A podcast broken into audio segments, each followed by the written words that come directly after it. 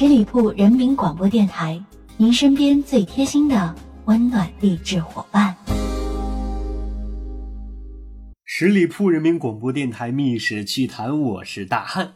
咱今天的故事呢，扒一扒一位啊被后人歌功颂德的帝王，却在晚年做的那些奇葩狗血的事情啊。当然，这不算要黑这位帝王，要颠覆您的认知啊，最多算是啊告诉你一个真相。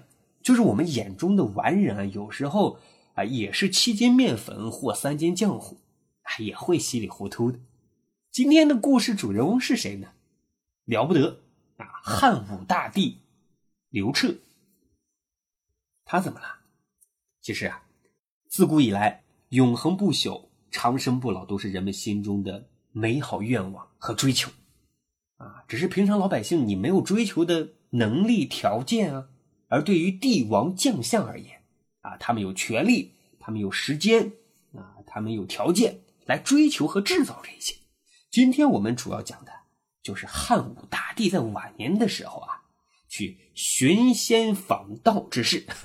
因为据史料记载啊，汉武大帝在晚年的时候啊，对于祭神拜仙一事那是深信不疑，他屡次修建祭祀庙堂。并且花费大量的财力，多次封禅山游仙巡。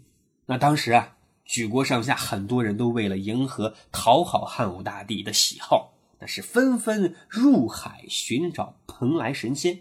那为了寻找这长生不死的奥秘，当然也做出了很多啊让人啼笑皆非的事情。比方说，汉武大帝在自己的宫廷当中建造了三十丈高的铜铸仙人掌。做什么用呢？他用来收集露水饮用，啊，认为此举可以保自己长生不老、延年益寿。大家可以想想啊，啊，多亏当时没有工业，没有这个 PM 二点五。要是有这个 PM 二点五，整天饮用这露水，估计啊，早早的就驾鹤西游了。今天的故事啊，我们主要来讲一讲这个汉武大帝奇葩求仙记的三件事。啊，这第一件事呢，就是发生在公元前一百三十四年的时候。当时啊，有一名叫做李少君的神棍，自称自己活了好几百年。为了能够得到别人的信任，他倒是做了不少的功课，啊，挺鸡贼，调查了很多。一次呢，在一个酒局上，他对着一个九十多岁的老头子说：“啊，我曾经和你的祖父在某个地方一起打过猎。”啊，那个喝得昏昏沉沉的老头子突然像想起什么话似的说：“嗯嗯嗯嗯嗯，八十年前我爷爷确实在那儿打过猎啊，因此啊是满堂皆惊啊，路人纷纷点赞啊，这下一传十，十传百，最后传到啊汉武大帝的耳朵里。那汉武大帝啊，呃，专门召见他啊，求教这长生不老之术啊，他就随口的胡吹呀。”硬说什么丹砂能够炼成黄金之类，还说到了安其生的头上。安其生是谁呢？啊，安其生号称千岁翁啊，也是一名神仙。所以汉武大帝啊，居然深信不疑，按照他的要求一一照做。可是结果呢？丹砂没有炼成黄金啊，李少君就先病死而去。但是汉武大帝中毒太深了啊，呃，非说他不是死了。而是羽化飞升了，啊，什么意思呢？啊，就是说这恶棍啊，修炼的功力已经达到了极致，啊，已经化凡人为神仙了，啊，当神仙去了，离开了凡界。这事后来就传开了，大家一看啊，哎呀，这汉武大帝中毒是太深了呀，所以呢，后来先后有很多骗子都装作世外高人进行行骗，啊，其中骗的最离谱的。就是这栾旦，哈，这也是我们今天讲的第二个故事，啊，他骗汉武大帝说自己的老师会这种长生不老的本事，但是要有一个地位尊贵的人去做使者，啊，把他请出山，啊，才能得到这不死的丹方，啊，实际上就是要官嘛，啊，结果啊，这汉武大帝为了这长生不死之药方，啊，也是被说动了，封他啊做了将军，后来呢。加封到了天道将军之职，啊，还封侯赏赐无数，啊，甚至连自己的女儿都嫁给了他。短短的几个月啊，栾大就从一介屌丝哈 一跃成为帝王的皇亲国戚啊，简直是所以非死啊！结果后来骗局曝光了，汉武帝非常的恼怒啊啊！你竟敢骗朕啊！不顾自己女儿的悲痛，直接就把栾大给砍了啊！还有一次啊，就是第三件故事了啊，就汉武大帝啊特别宠爱的一个妃子啊，叫王夫人。啊，当然也有说法叫李夫人，咱暂且不论啊。啊，因为身患重病，不幸离开了人世。汉武大帝啊非常悲痛。当时呢，有一名叫做邵翁的齐国人，啊，说自己可以使用啊法术，让汉武大帝啊看见王夫人的魂魄。这汉武大帝也轻信了，于是啊，邵翁在夜里时分。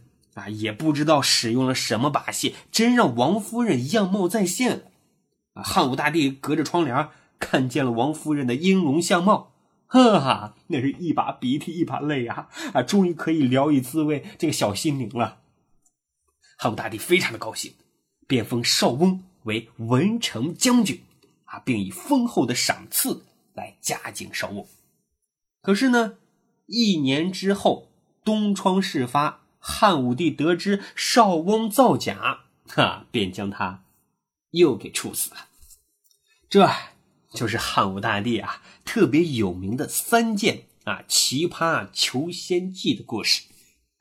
其实，在晚年的时候呢，他不仅啊喜欢求仙拜佛啊，也因为好大喜功、任用奸臣，导致了朝廷的腐朽不堪。啊，百姓不堪官府和豪强的双重剥削，啊，也是纷纷的揭竿而起，爆发了多次的起义。不过，后世能够将汉武帝与秦始皇相提并论，素有“秦皇汉武”这一称号，啊，也是有原因的。啊，这除了汉武大帝拥有雄才大略之外，也是因为他是第一个知错就改、公开检讨自己过失的皇帝。怎么说呢？这个公元前八十九年，汉武帝对自己的行为进行了全面的反省，并发布《汉武帝罪己诏》。啊，什么是罪己诏呢？啊，简单的理解啊，就是皇帝御用的检讨书。啊，在这个检讨书里啊。汉武大帝认真反省了自己，尤其是自己晚年时期所犯的错误，其中就包括啊这几段求仙记的小故事，啊之后呢，便下诏颁布轻徭薄赋、休养生息、无为而治啊等等一系列的措施，啊将汉帝国是推向了鼎盛高峰的壮丽华章。所以呢。现如今，我们再来评论汉武大帝的时候啊，有人给予他大大的赞，啊，说他是挺起了中国的脊梁，他建立了一个国家前所未有的尊严，他给了一个族群挺立千秋的自信，他的国号成了一个民族永远的名字，哈，帽子戴的很高啊。好的，十里铺人民广播电台《密史趣谈》大汉播讲。咱今天的故事呢，就讲到这儿。欢迎大家关注十里铺人民广播电台公众微信账号，我们下一期再会。本期节目由十里铺人民广播电台制作播出。了解更多的资讯，请关注十里铺人民广播电台的公众微信和新浪、腾讯的官方微博。感谢收听，我们明天再见。